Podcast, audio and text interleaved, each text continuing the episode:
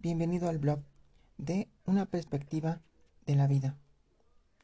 Al final, la gota que coma el vaso suele ser una lágrima.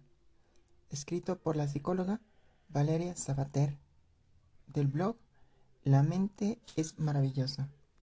A veces, la gota que coma el vaso es una lágrima y solo entonces te das cuenta de que no puedes más. Es momento de asumir tu vulnerabilidad y procesar todo lo sucedido. Al final, la gota que coma el vaso suele ser una lágrima. Entonces todo se derrama y eres consciente de que has llegado al límite, de que no puedes más y te sientes vencido. A menudo nos dicen aquello de que a veces hay que tocar fondo para poder emerger de nuevo. Pero, ¿qué pasa si llevas mucho tiempo en esas profundidades y lo único que haces es llorar y llorar? En realidad, no hay prisa ninguna. Cada persona tiene sus tiempos, su ritmo particular para procesar emociones y dejarse germinar en sosegado silencio, como las plantas. Porque, en efecto, hay épocas en las que todo nos supera y entonces no hay más opción que aceptar nuestra vulnerabilidad y quedarnos quietos para clarificar prioridades, para drenar lo que duele y solo entonces ascender de nuevo. Hay algo importante que nos recordaba el psicoterapeuta Albert Ellis. La vida es realmente difícil y no solo por los desafíos y adversidades que debemos superar cada poco tiempo.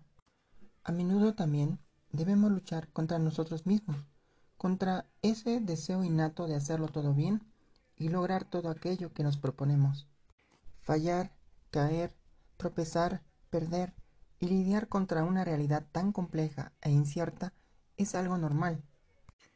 Pero aún así nos cuesta aceptarlo, porque nos han educado para poder con todo. Entonces, ¿cómo actuar cuando la vida nos desborda? Cita. Cada lágrima enseña a los mortales una verdad. Platón. Fin de la cita. Cuando ya no puedes más.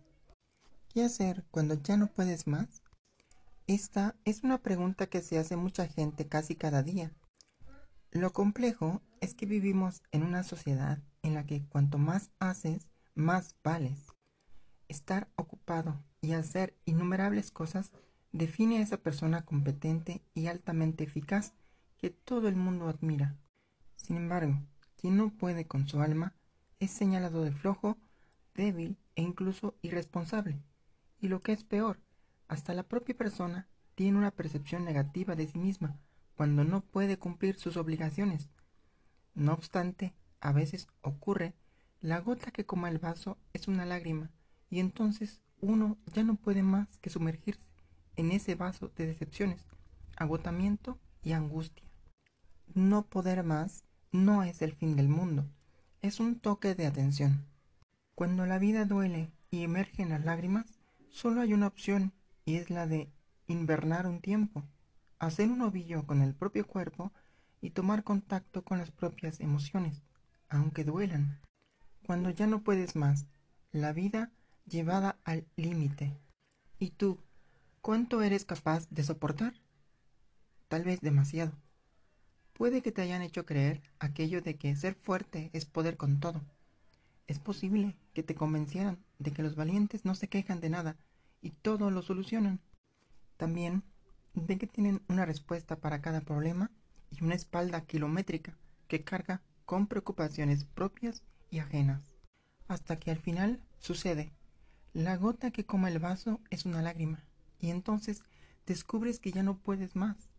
Llevas tanto tiempo dando más de lo que tienes y descuidando lo que necesitas que la angustia se disuelve en ti como un azucarillo.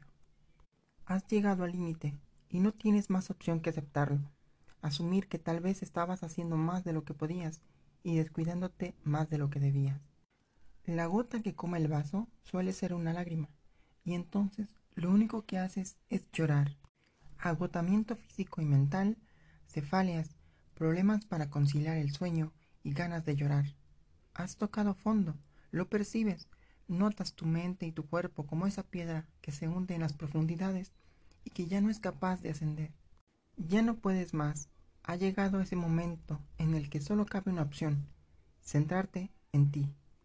Es hora de retirarte tu armadura, llena de golpes, esa coraza de falso héroe que intentaba salvar a todos menos a ti mismo. Ahora solo tú importas y sanar lo que duele. Sin embargo, tenlo presente.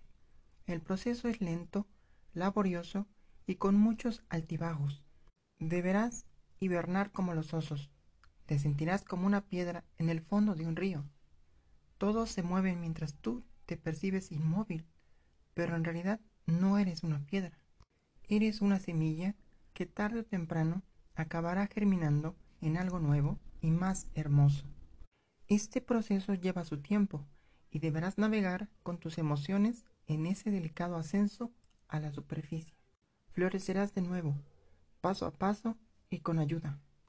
Las lágrimas vertidas te permitirán nutrir tu crecimiento emocional posterior, porque solo cuando drenamos el dolor dejamos espacio libre para las nuevas esperanzas. El cansancio, por su parte, estará presente en tu vida un tiempo.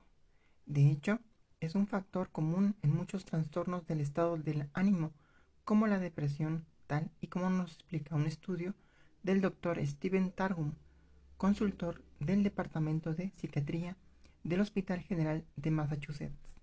Solo date tiempo, permítete germinar con paciencia y con ayuda.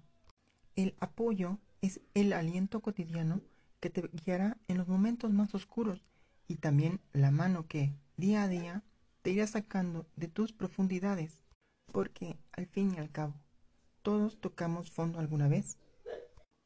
Todos sentimos en algún momento que hemos llegado al límite aunque esa experiencia no es el final, es solo un reinicio. Florecerás de nuevo y tus raíces entonces serán más fuertes y profundas, listas para seguir creciendo en la dirección que desees, con tonalidades renovadas.